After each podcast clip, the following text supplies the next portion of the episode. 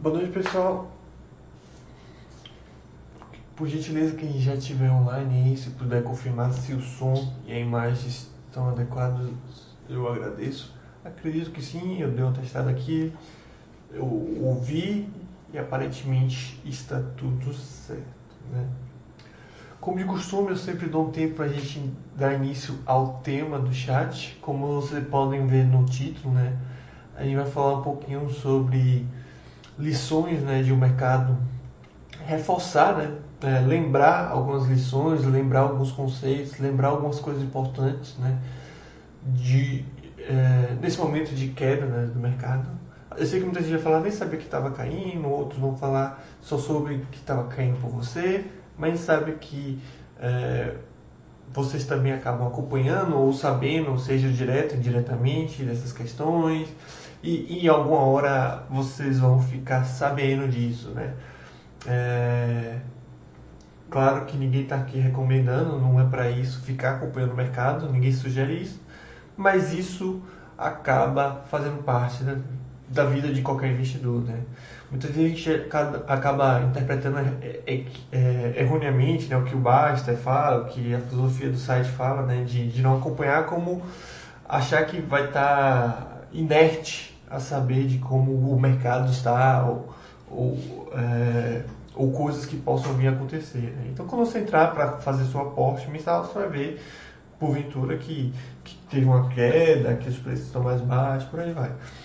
É, é claro que caindo, subindo, a questão é não dar importância a isso, mas é, esses momentos sempre servem para algumas lições, né? para lembrar algumas lições, para pensar né? na questão do processo de investimento, né?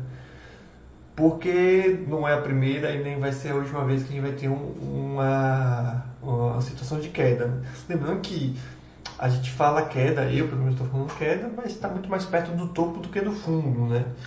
E essas quedas podem ser é, muito maiores, podem continuar, podem voltar em pouco tempo, né? Só lembrar do, da própria época de Covid, que caiu bastante e, e logo em seguida já tinha recuperado tudo.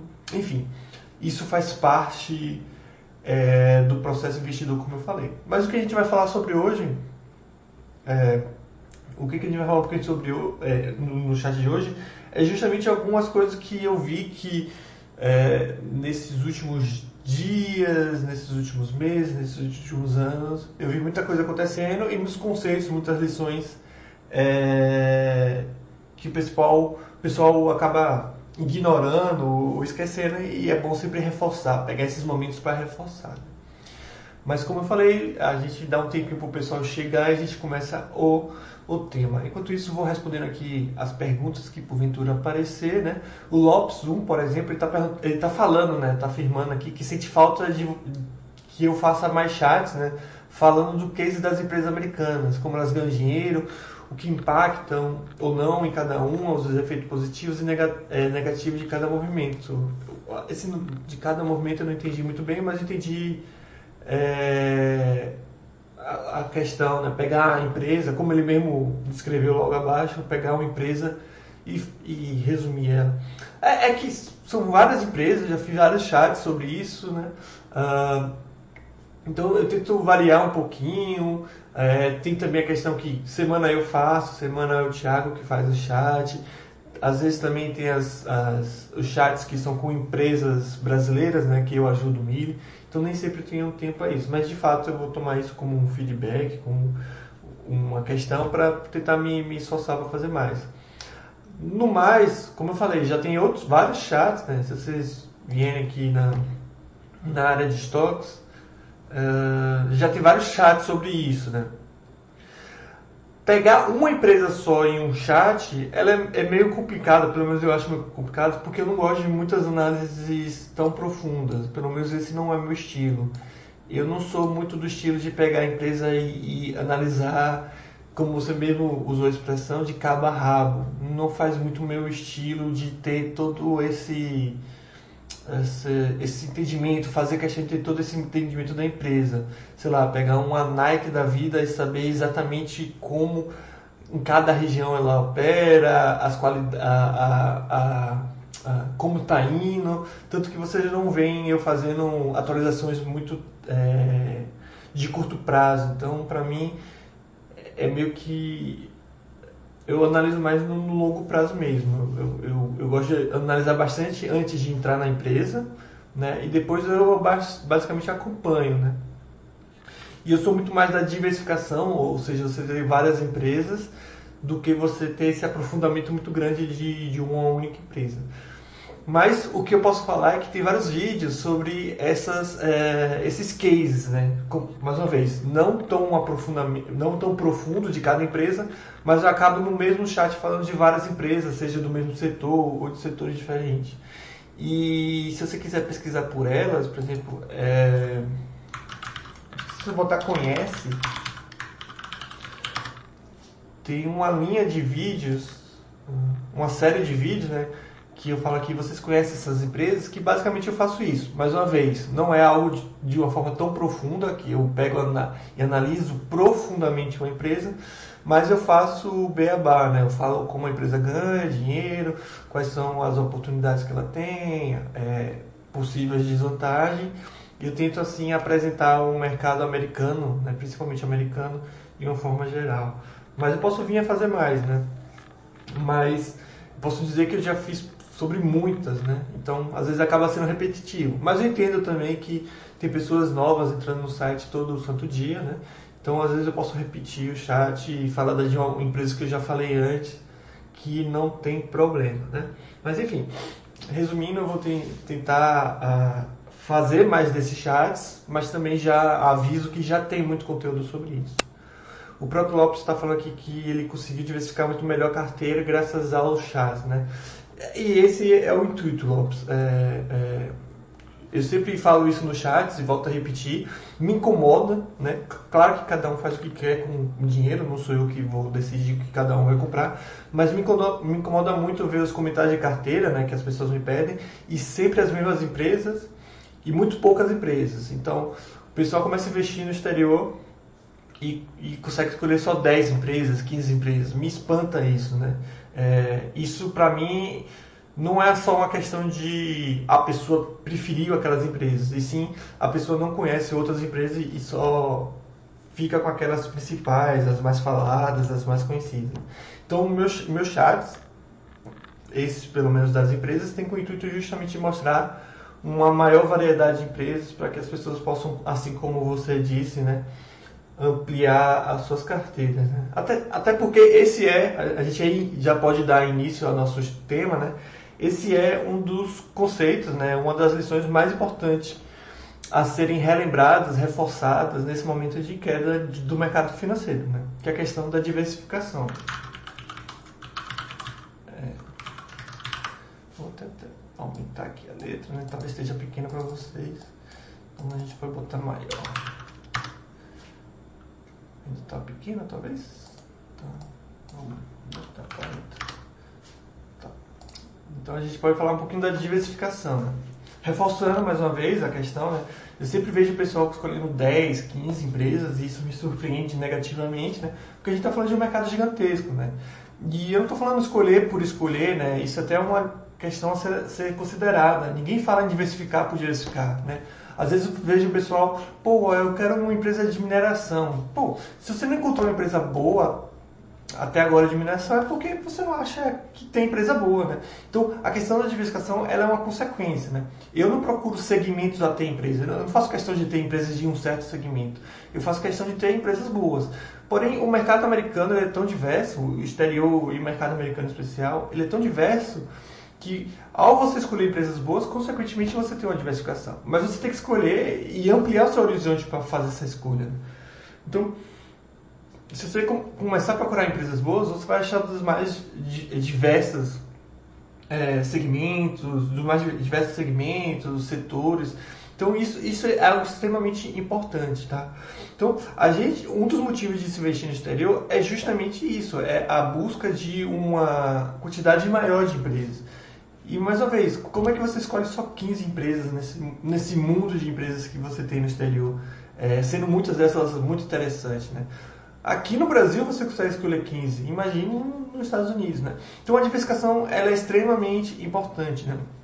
A gente sempre fala mal do, dos ETFs e de fato não é uma forma de investimento que eu, que eu concorde. Acho que o ideal sempre é escolher suas próprias empresas, mas a, a questão da diversificação é algo que o, o ETF, obviamente, ele, ele, ele gera né, na questão da quantidade de empresas e é, e é isso que você quer. Né?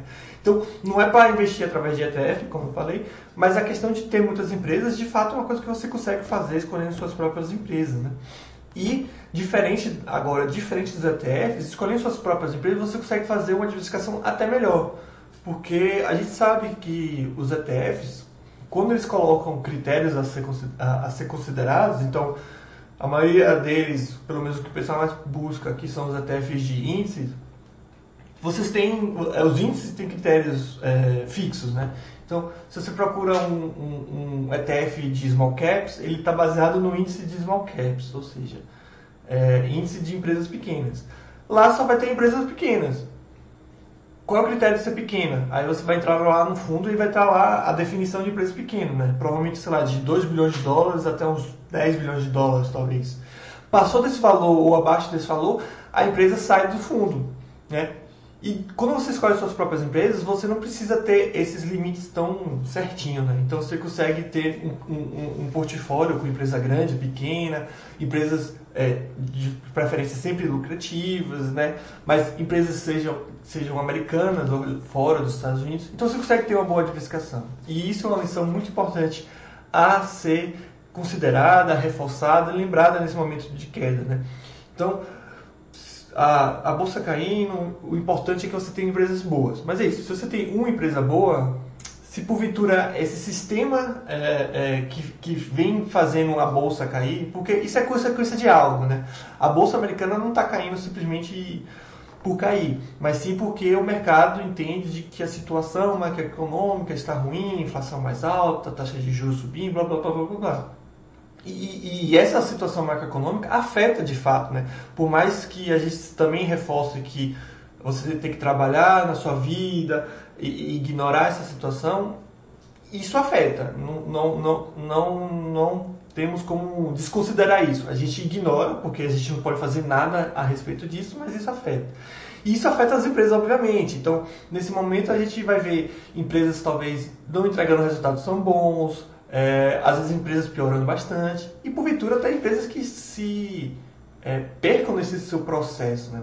Então, se você tem uma carteira só com 10 empresas e você perde uma dessas empresas, uma dessas empresas fique no mesmo caminho, piore bastante, uma boa parte do seu, do seu portfólio foi perdida, digamos assim. Agora, se você tem 50, 70, às vezes 80 empresas e apenas uma dessas, ou até duas, três, ficou pelo caminho, você está muito mais protegido. Outra coisa muito importante de falar, né? É, é essa questão aqui. Investir no exterior não é melhor e nem pior, né? Essa é outra questão que eu acho que é, é, é, é bom a ser reforçada no chat de hoje, né? Acredito que muita gente acabou começando a investir no exterior num momento de euforia, né? Porque se você pega nos últimos três anos, talvez até mais, a gente teve uma alta muito grande, né? Nos principais índices da, da, da Bolsa Americana, na Bolsa Americana de forma geral, né? É, o dólar subiu bastante também, o que fez com que muita gente né, começasse a investir no exterior. Né? E, e isso é uma das coisas mais complicadas de se acontecer, né? que é quando você investe na euforia. Uh, claro que, devido às suas. Uh, é, é, tirando algum, algumas questões, né?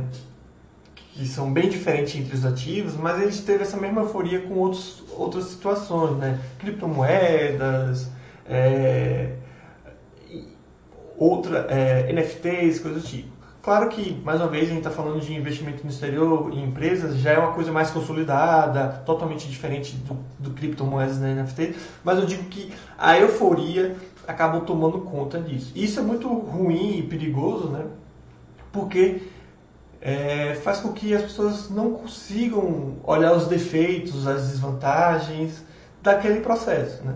Não à toa era muito comum aqui no site a gente ver diariamente as pessoas questionando se não deviam investir todo o seu portfólio, todo o seu dinheiro no exterior. Era diariamente, às vezes com mais de um post por dia, pessoas questionando, pô, por que eu invisto no Brasil? Se lá tá sub... A pessoa não falava assim, né? A pessoa não falava por, porque lá tá subindo há, sei lá quanto tempo e tudo mais. Ela falava, ah, por que não visto 100% nos Estados Unidos, se lá tem empresas melhores, blá blá blá. Mas você lia entre linhas, né, de uma forma indireta, que o cara basicamente está falando, por que eu não invisto 100% no exterior se lá está subindo bastante? Era mais, mais ou menos isso, né? E, e o dólar também, que era outra questão que estava também sendo relevante, e isso fazia muita gente investir no exterior, né? Então, as pessoas ficaram é, cegas quanto a isso, né? E olha que eu estou falando da minha área, né? Então, você, mais uma vez, todo mundo, todo mundo falava, pô, vou botar 40, 50, às vezes 60, 70. E, como eu falei também, muita gente falando botar 100% no exterior. E eu sempre chamava atenção quanto a isso. Eu falava, primeiro tem a questão de a gente não ser cidadão americano, no caso, né? A gente é um convidado lá, e isso traz alguns riscos, querendo ou não. É, e diversificação, como eu falei acima, é, é, pegar o seu portfólio e dividir, né? E não simplesmente trocar de lugar. Então, ninguém está falando para botar tudo nos Estados Unidos. Se você colocar tudo nos Estados Unidos, todo o seu risco passa a ser só Estados Unidos. Agora, se você colocar uma parte nos Estados Unidos, você, você protege aquela parte, né? Então, é, é exatamente isso. Só que acredito que agora também a gente vai entrar na fase que é justamente o ao contrário, que as pessoas vão se distanciar, que as pessoas vão querer investir no exterior porque está caindo, né? Isso acontece não só com o mercado exterior, mas isso acontece também com os ativos. Quando a renda fixa sobe, o pessoal acaba esquecendo da renda variável. Quando é, fundo imobiliário é, não está tão bom, o pessoal corre para as ações e tudo mais. Ou seja, aquela, aquelas mesmas atitudes que a gente considera buchites, de sardinice, de sempre, né? E, então, é, é sempre bom lembrar que não é nem melhor nem pior, né?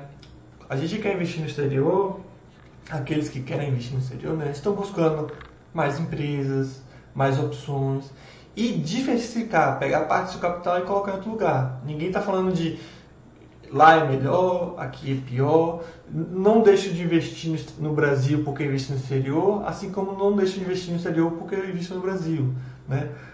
E, e, e como a gente, como muito infelizmente vão perceber, né? principalmente aqueles que colocaram 100% no exterior, lá também cai, como vocês podem ver, né? Então é, isso é uma coisa que as pessoas acabam percebendo, acho que só com a prática mesmo. Né? Quem é muito novo no mercado não vai conseguir entender o que eu estou falando, e quem já passou por isso vai, vai ver essa, esses processos com uma certa frequência. Né? Então, se a gente pega essa queda agora, o pessoal que já tem um tempo no mercado vai ver essas quedas similares em anos anteriores. Né? Isso já aconteceu muito aqui no Brasil. Né? Então, aqui no Brasil caiu, aí depois subiu. Só que nesse momento de queda, as pessoas não conseguem ver é, um futuro brilhante, né? É, é, não consegue ver a, a luz no final do, do, do, túnel. É só lembrar que alguns poucos anos atrás, as ações da Petrobras, por exemplo, estavam, acho que chegou a seis reais, as ações da Vale quase 10 ou até menos do que isso. E nessa época, é, por mais que hoje a gente veja e fale, pô, seria muito bom se eu tipo, tivesse comprado ações naquela, naquela época, na, quando as pessoas estavam naquela época, era praticamente possível alguém se. É, é, alguém sentir a segurança de comprar essas ações. Né? E por isso que o Baster fala tanto, e a filosofia do site fala tanto da questão psicológica. Né? É, é muito. A questão matemática, a questão dos fundamentos, a questão dos números, eles são muito mais fáceis e, e de se lidar, de se entender. Né? Entender que uma empresa lucrativa é o que vai te, te gerar retorno, tudo isso é muito simples. Né? Só que quando você vê dessa forma a matemática pura, os números, fica parecendo que é uma coisa muito é, engessada, muito natural. Fica, quando você às vezes vê aquele, quando vocês veem, né, aqueles vídeos do Basta falando sobre empresas e tudo mais, fica parecendo que as empresas é uma máquina de fazer dinheiro, né?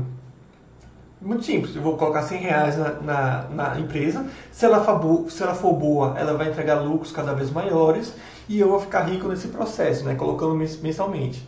Só que o próprio Basta, e na prática a gente percebe isso melhor, é que não é assim que funciona, né? As empresas elas não são simplesmente máquinas de fazer dinheiro.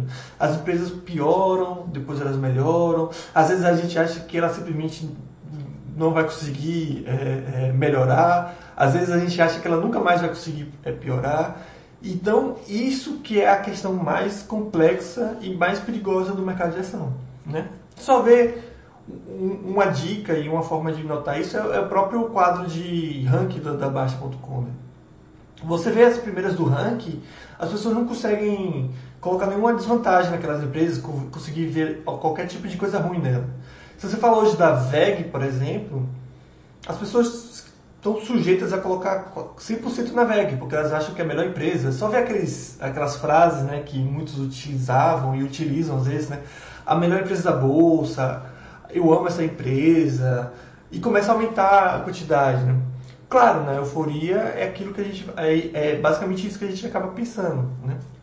Já quando está em uma situação pior, e normalmente isso está associado à cotação, é justamente o contrário. Ninguém consegue ver nenhum futuro, né? Como eu falei, quando as ações da Vale, do Banco do Brasil estavam valendo 10 reais, 6 reais, ninguém conseguia ver nenhum tipo de futuro. Não vai ter como dar ter dinheiro. Né? Então, esse processo psicológico é, é de fato que importa e é isso que tem que ser trabalhado pelo investidor diariamente para saber lidar. Saber que tem que investir todo mês, independente da situação. Não é porque a bolsa caiu bastante que eu vou deixar de parar, seja aqui no, parar de investir, né? seja aqui no Brasil, seja no exterior, né? Inclusive aqueles grandes gráficos, aqueles gráficos bonitos de retorno, muito deles a gente só vai conseguir ter isso em prática se a gente seguir o, o plano. E seguir o plano não é comprar só quando está na euforia. Né? Então, aquele pessoal que simplesmente começou a investir no exterior e colocou uma boa parte do seu capital no exterior na euforia, se essa pessoa simplesmente parar de aportar, ela vai ter que esperar com que o mercado volte ao ponto anterior para que ela tenha algum tipo de retorno. Já aquela pessoa que continua os aportes de forma contínua seguindo o plano que o próprio Basta System fa acaba fazendo, essa pessoa não vai precisar esperar que volte tudo, porque ela vai comprar, comprou na euforia, mas também vai comprar em épocas de, de, de menores valores, né? Lembrando que eu não estou aqui sugerindo nem recomendando que as pessoas fiquem tão atentas à, à, cotação. Isso a gente acaba fazendo de uma forma natural e automática, só seguir o plano com auxílio do Basta System. Então eu estou falando que se você comprar mensalmente, você vai comprar na época boa, na época ruim, em tudo que é momento, né? Você vai comprar quando a Petrobras está 20, quando a Petrobras está 6, quando está 7, quando está 50, enfim, você vai pegar todos os momentos. Agora, quando você faz o aporte único, de uma vez só, você, e você comprar apenas no 20, você vai ter que torcer, esperar que as ações subam por mais de 20 para que você tenha um retorno. Então, aqueles grandes retornos, aquelas grandes lições, o próprio Warren Buffett fala, né, e todo mundo adora algum bilionário que fala alguma coisa assim. Isso só faz sentido, é, essas lições só fazem sentido se você tiver esse psicológico forte ao ponto de seguir o plano independente da situação. Né? Então, muita gente adora repetir as falas de, como eu falei, né, de Warren Buffett e vários outros gurus, né? Só que colocar em prática ninguém quer, né? Todo mundo quer comprar as ações mais baratas possíveis, mas é só elas caírem que o pessoal já corre, né? Porque ninguém tem essa coragem. Né? Então, se você quer ter de fato esse retorno, é, é assim que acontece, né? Você não vai comprar quando está todo mundo falando de renda variável. Né? Você vai ter que comprar quando a situação está ótima e quando está, segundo as notícias, né? Muitas delas erradas, quando está à beira de um colapso, né? Então, se você só comprar ações no exterior quando está todo mundo falando de investir no exterior, provavelmente você vai ter um péssimo retorno. Agora, se quando você compra mensalmente, seguindo seus planos, seguindo seus percentuais, aí sim suas chances de ter é, retor retornos melhores é, é, é, muito maior. Né? É, outra coisa que a gente tem que falar é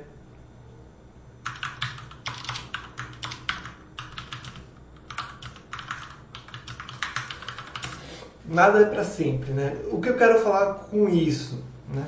É uma outra questão que, que, que a gente ou, ouvia ou ouve bastante, né?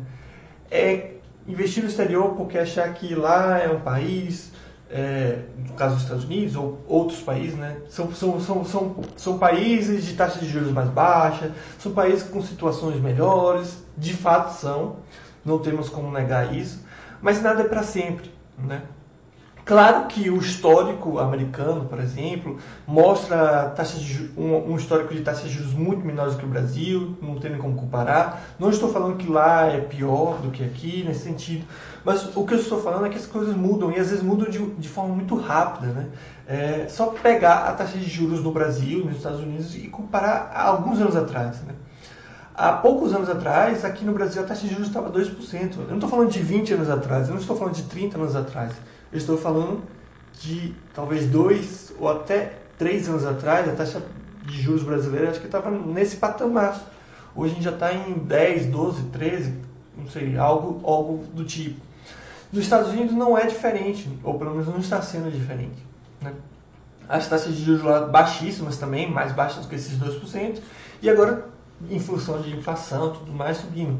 Eu entendo e eu sei que é por causa de guerra, é por causa de sei lá o que, é coisa do tipo. Mas isso pouco interessa no sentido de que a gente não tem controle contra isso, né? O que a gente tem, o que a gente acaba a, a, é, é, não tendo controle, mas o que acaba sendo do, da nossa a, alçada é a consequência disso, né? Então, por exemplo, era comum também ouvir pessoas falando: ah, vou comprar um imóvel nos Estados Unidos de forma financiada. Por quê? Porque lá a taxa de juros é baixa. Sempre foi baixa, ou pelo menos tem um histórico de ser baixa. Vou fazer o investimento mesmo, vou financiar uma casa no exterior porque é baixa. Imagine essa pessoa que fez esse, esse tipo de, de, de, negócio com a taxa de juros flexível, no caso do contrato. Né? Essa pessoa está penando hoje. Né? Então, as coisas mudam, nada é para sempre. Né? Então não, não, não se coloque nessa posição, não, não tem essa, é, é, não crie essa concepção na sua cabeça de que ah não, é, a taxa de juros é baixa, vai sempre ficar baixa, né? porque você pode sofrer e sofrer muito quanto a isso, né? Então é, você tem que analisar o presente, obviamente, pode pegar o passado também para analisar, mas o futuro a gente nunca sabe.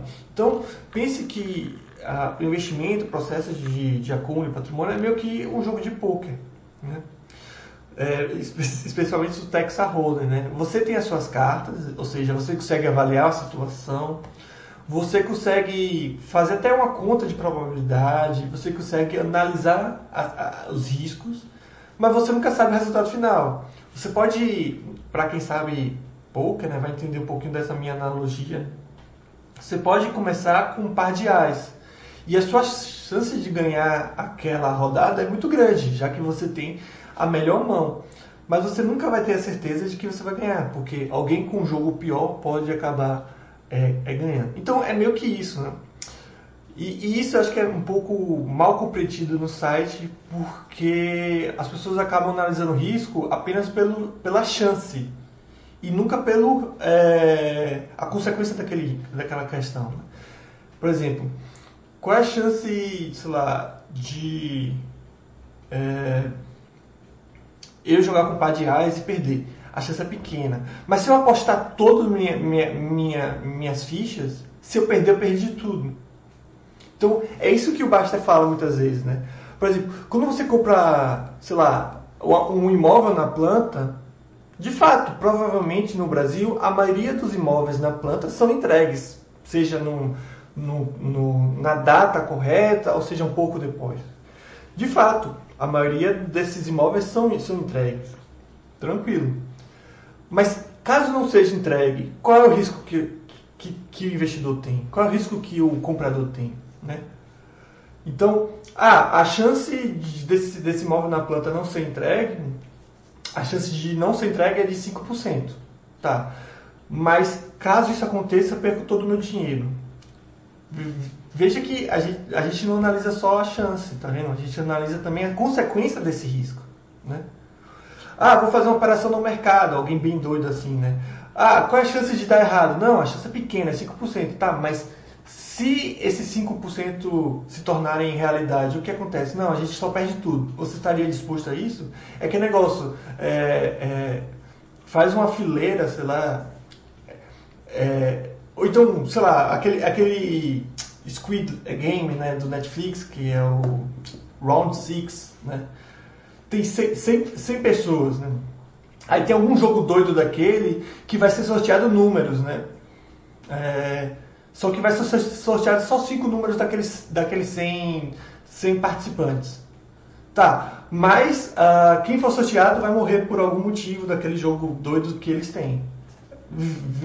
A chance é bem pequena que seja você o escolhido. Mas caso seja você, você perde sua vida. Entendeu? Então é meio que isso, obviamente é, com suas diferenças, né, já que é um jogo, uma ficção e a realidade. Mas é meio que isso, né? Então, você não pode analisar o risco de algo apenas pela probabilidade, mas sim a consequência daquilo.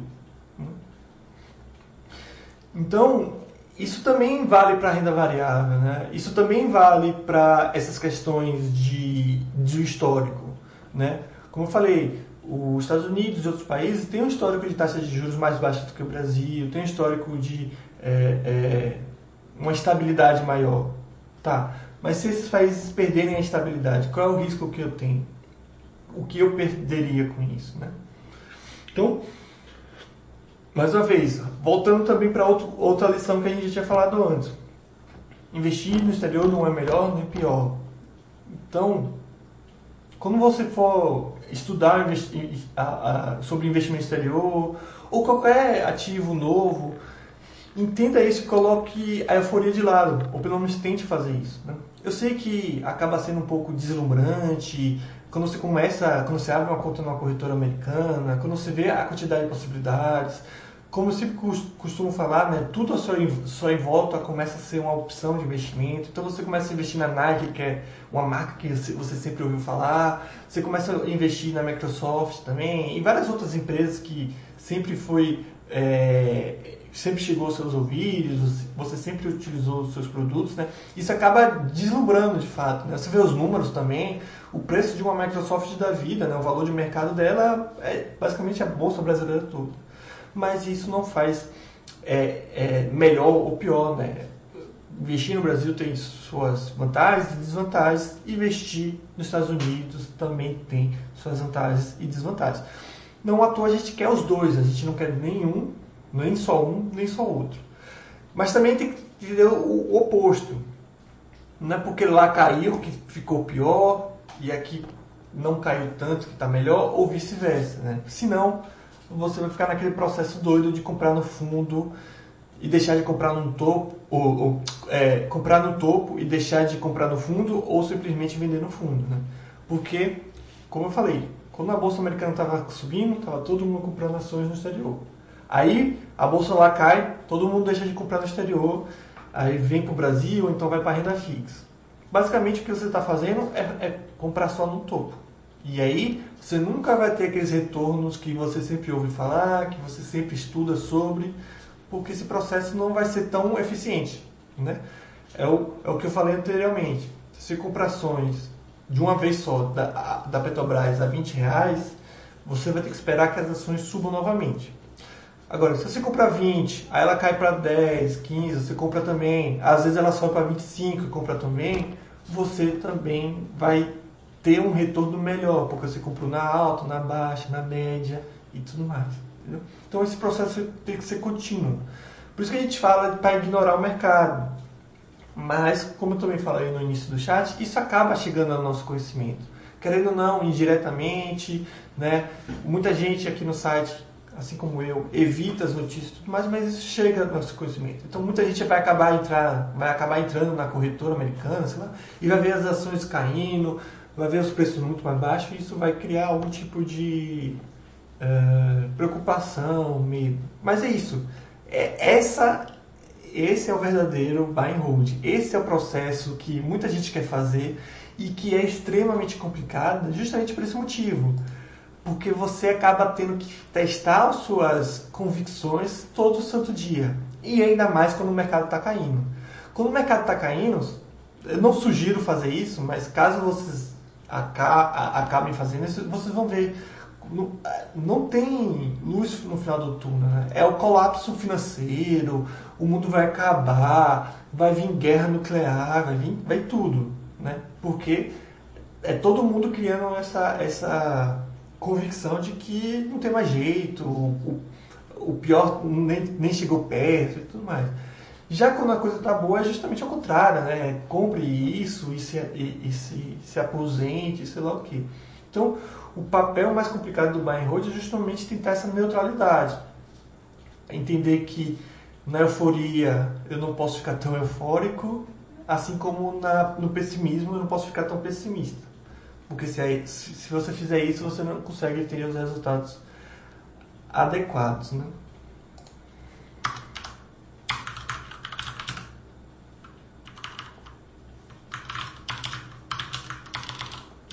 Outra, outra lição que eu acho que é importante salientar no chat de hoje é a questão do dólar cara. Né?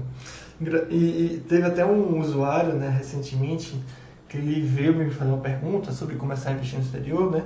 E ele falou, pô, é, mas eu fico, eu entendo tudo mais que você fala, mas eu fico realmente muito, é, é para mim é muito difícil começar a investir no exterior com o, valor do dólar no, no, estado que está, né? no, no patamar que está. Né?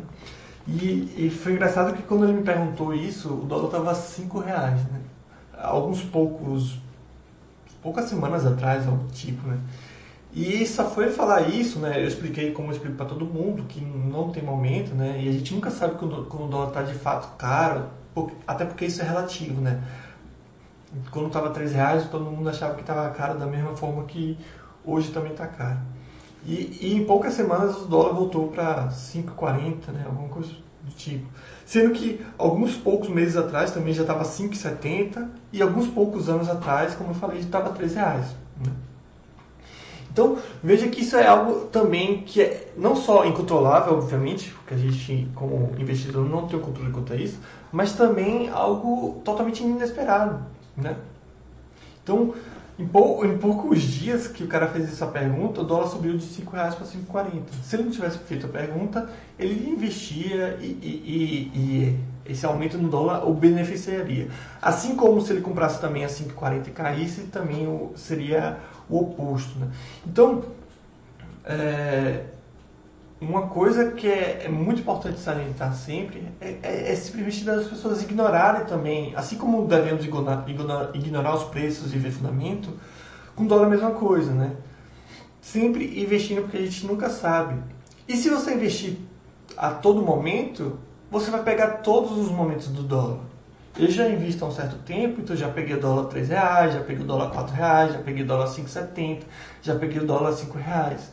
Então, você, se você faz isso de uma forma contínua, mensalmente ou com uma certa frequência, você vai pegar todos os momentos.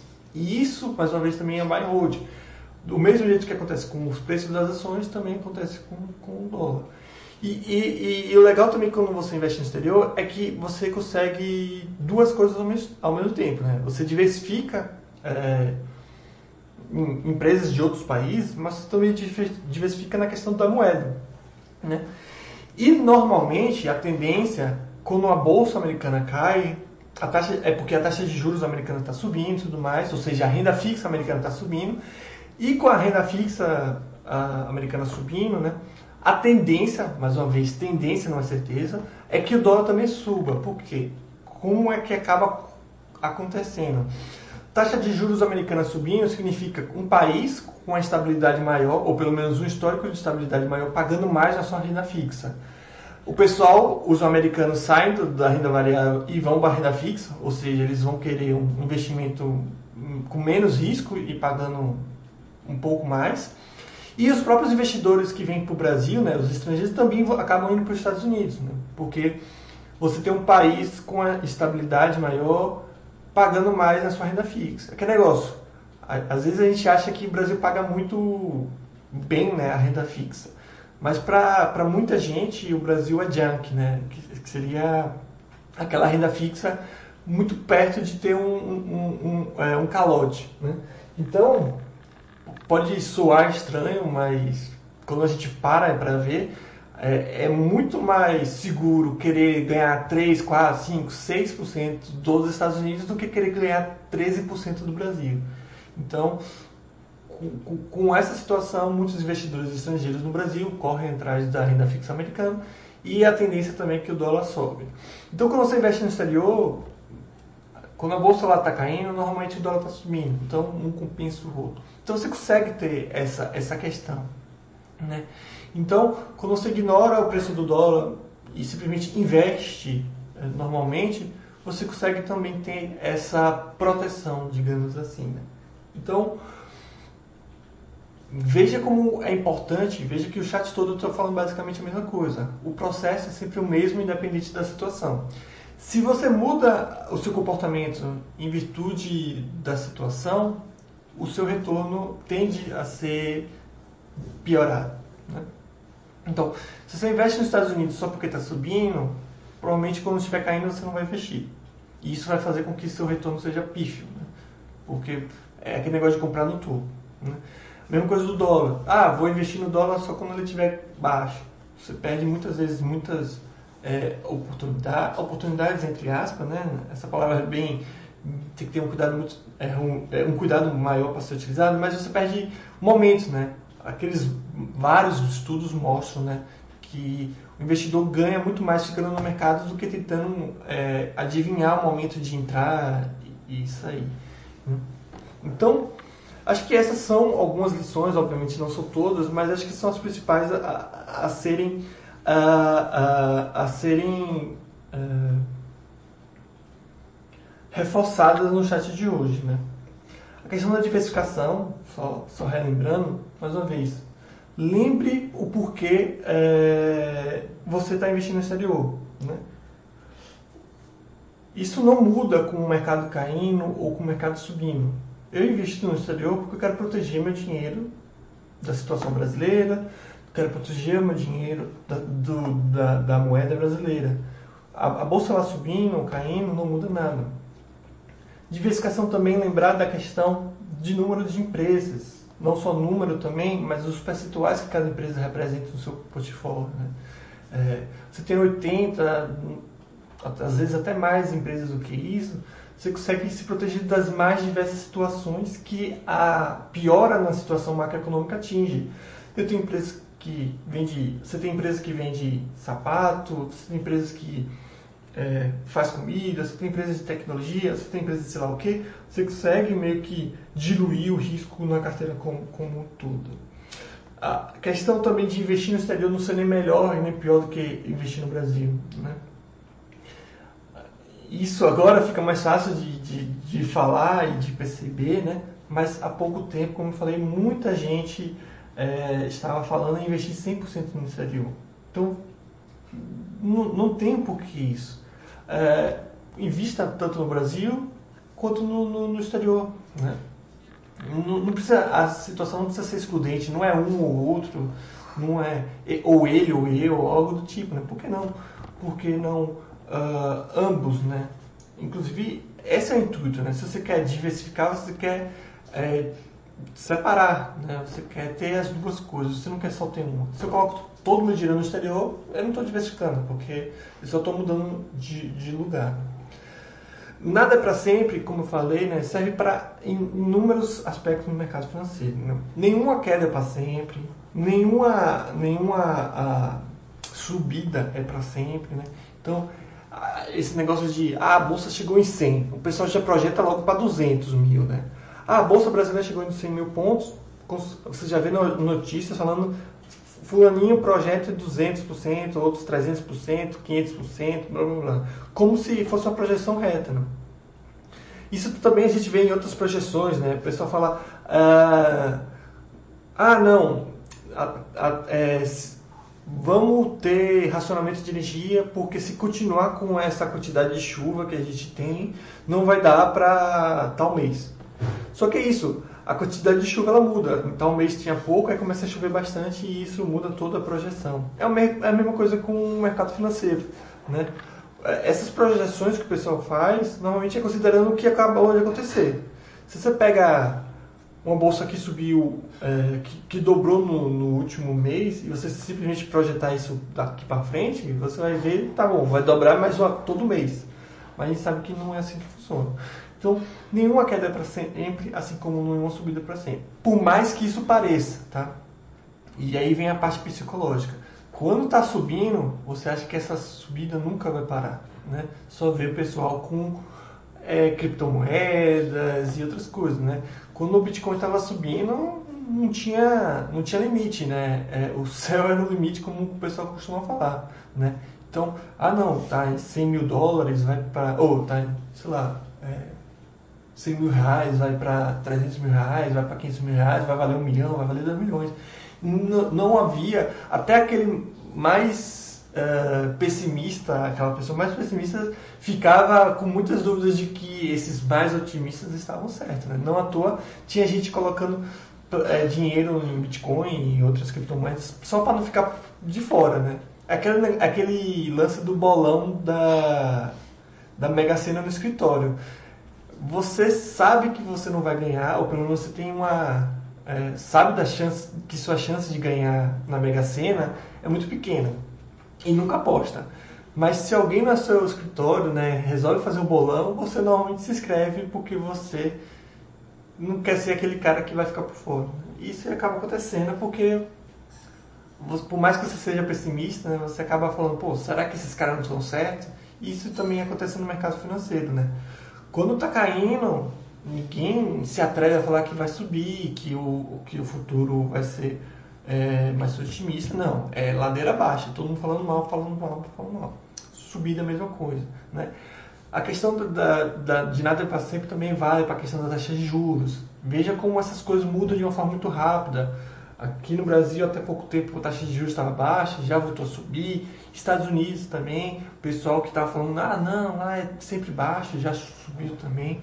Então, nunca tem isso, tem essa convicção, convicção tão, tão ferrenha ao ponto de prejudicar o seu processo. Né? Então, tire essas convicções da sua cabeça e simplesmente siga o processo. Né? E o mesmo vale para o dólar, né? a gente nunca sabe também a situação. Pô, dólar está caro a 5 reais, depende da sua referência. Se sua referência for 4 reais, de fato você vai achar que está caro. Mas se o dólar subir para 7 reais, você vai achar que está barato. É o que eu sempre falo, né? quando o dólar estava 3 reais, quando eu comecei a investir, todo mundo falava que estava caríssimo, que não fazia sentido investir no exterior porque era só esperar que o dólar ia cair. Estão esperando até agora o dólar cair. A mesma coisa com o dólar 4 reais e tudo mais. Quando estava 5,70, era muito comum as pessoas falarem, não, agora vai para 7 reais, 8 reais, 10 reais. E o dólar foi lá e caiu. Então veja que a gente nunca sabe e por isso, por esse motivo, o ideal é justamente ignorar essa situação e seguir o processo natural e correto, né? Faz o seu.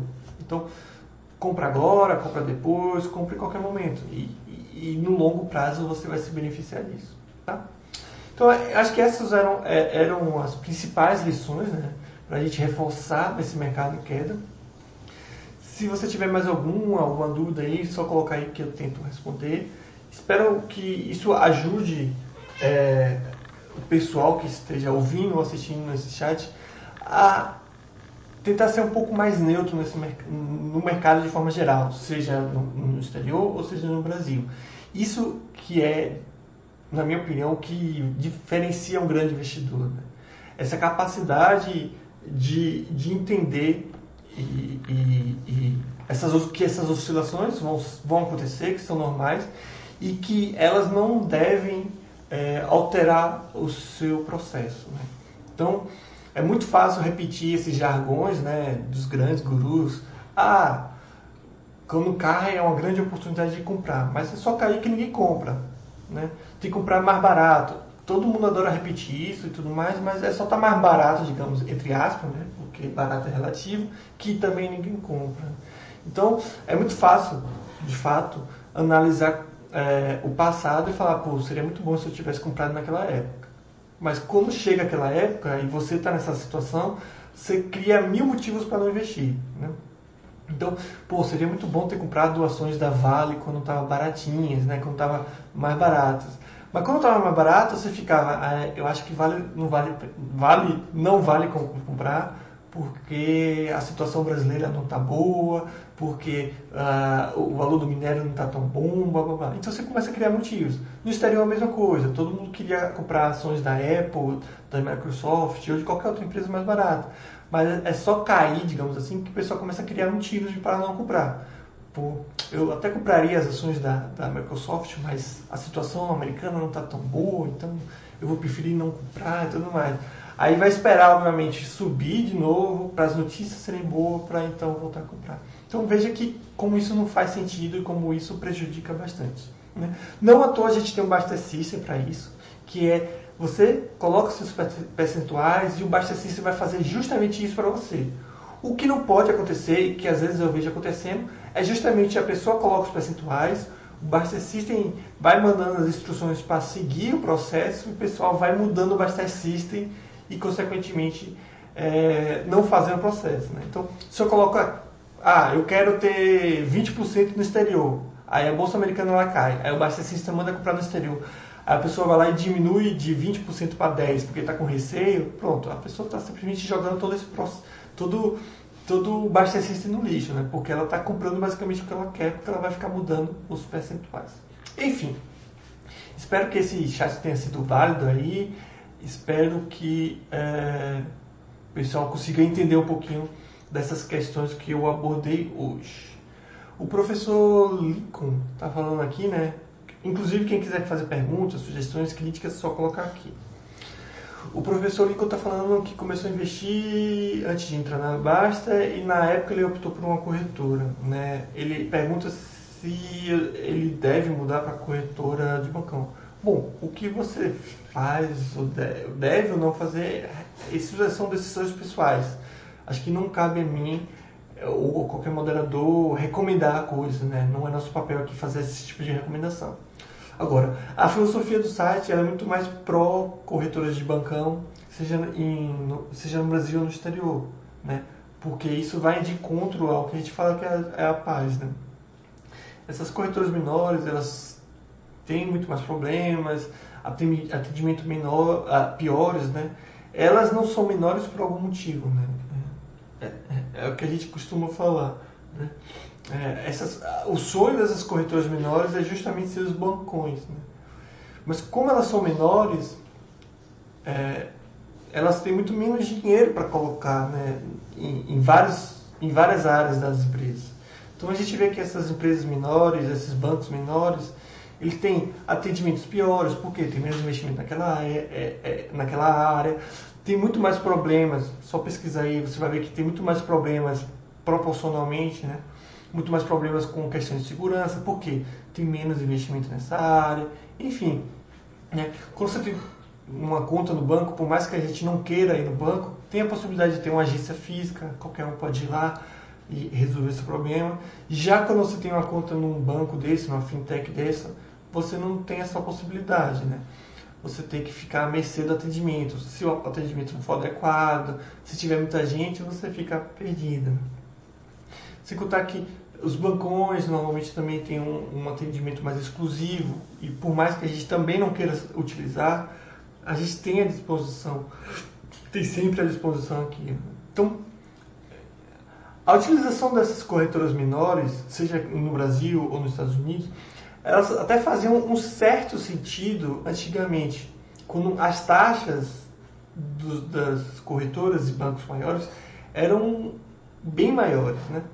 Então, uma coisa, por mais que a gente fale que, que as taxas no longo prazo não afetam o resultado e de fato não afetam, uma coisa antigamente era você abrir conta em uma corretora menor e pagar 3 reais, 4 reais, 5 reais em uma taxa de corretagem e no banco você tem que pagar 100, 200, 300 reais, sei lá, um exemplo, ou 50 reais, 60 reais. Só que nem isso você tem mais. Então você vê que até na questão da, da, dos valores, os bancos têm, têm cobranças similares, valores similares. Né? Nos, Estados Unidos, nos Estados Unidos mesmo, os grandes corretores americanos não têm não tem taxa de custódia, não cobram corretagem. Hoje você tem as pequenas corretoras cobrando corretagem e as grandes corretoras não cobrando. Por que isso acontece? Porque as grandes corretoras têm dinheiro para fazer isso, né? É um subsídio que eles fazem. E quanto tempo você acha que as pequenas corretoras conseguem não cobrar e quanto tempo você acha que as grandes corretoras não conseguem cobrar? Quanto tempo você acha que o Itaú consegue simplesmente dar alguns serviços de forma gratuita? E quanto tempo você acha que esses pequenos bancos conseguem ficar sem fazer essas cobranças? Então, basicamente isso. Então, veja que hoje nem essa batalha de valores de corretagem, de custódia, é uma coisa relevante, né? Mesmo antigamente que era relevante, já não era um fator principal, né? Mas era, era, era uma desculpa utilizada por muita gente. Hoje em dia nem isso mais é um grande diferencial. O pessoal que acabou utilizando hoje essas pequenas empresas, pequenos bancos, é muito mais por preguiça do que qualquer coisa. Né? Então, mais uma vez, eu não vou recomendar e tudo mais, porque isso é uma decisão que cabe a você, mas veja que não é decisão que para mim faz muito sentido, né? Ficar nessa sintaxe de hoje em dia. Já que você pode ir para um grande banco e ter um serviço melhor pelo mesmo preço, às vezes até mais barato. Enfim, acho que é isso. Espero que o chat tenha sido válido aí. Espero que tenha agregado um pouquinho ao pessoal. É, se porventura alguma outra dúvida vier surgir, só colocar aí no fórum que eu tento responder o quanto antes. Além disso, aqueles que já investem no exterior, ou aqueles que estão nessa, nesse início de processo de investir no exterior, sugiro que venha aqui na área de stocks, de REITs, e dê uma lida nos, nos, materiais já disponíveis. Né? No FAQ já tem muita coisa respondida, tem um livro também, tem vários vídeos sobre empresas ou sobre outras questões também à disposição de vocês. Tá? Então é isso. Obrigado mais uma vez por todo mundo presente. Desejar aí uma ótima noite, uma ótima semana para todos. Abraço.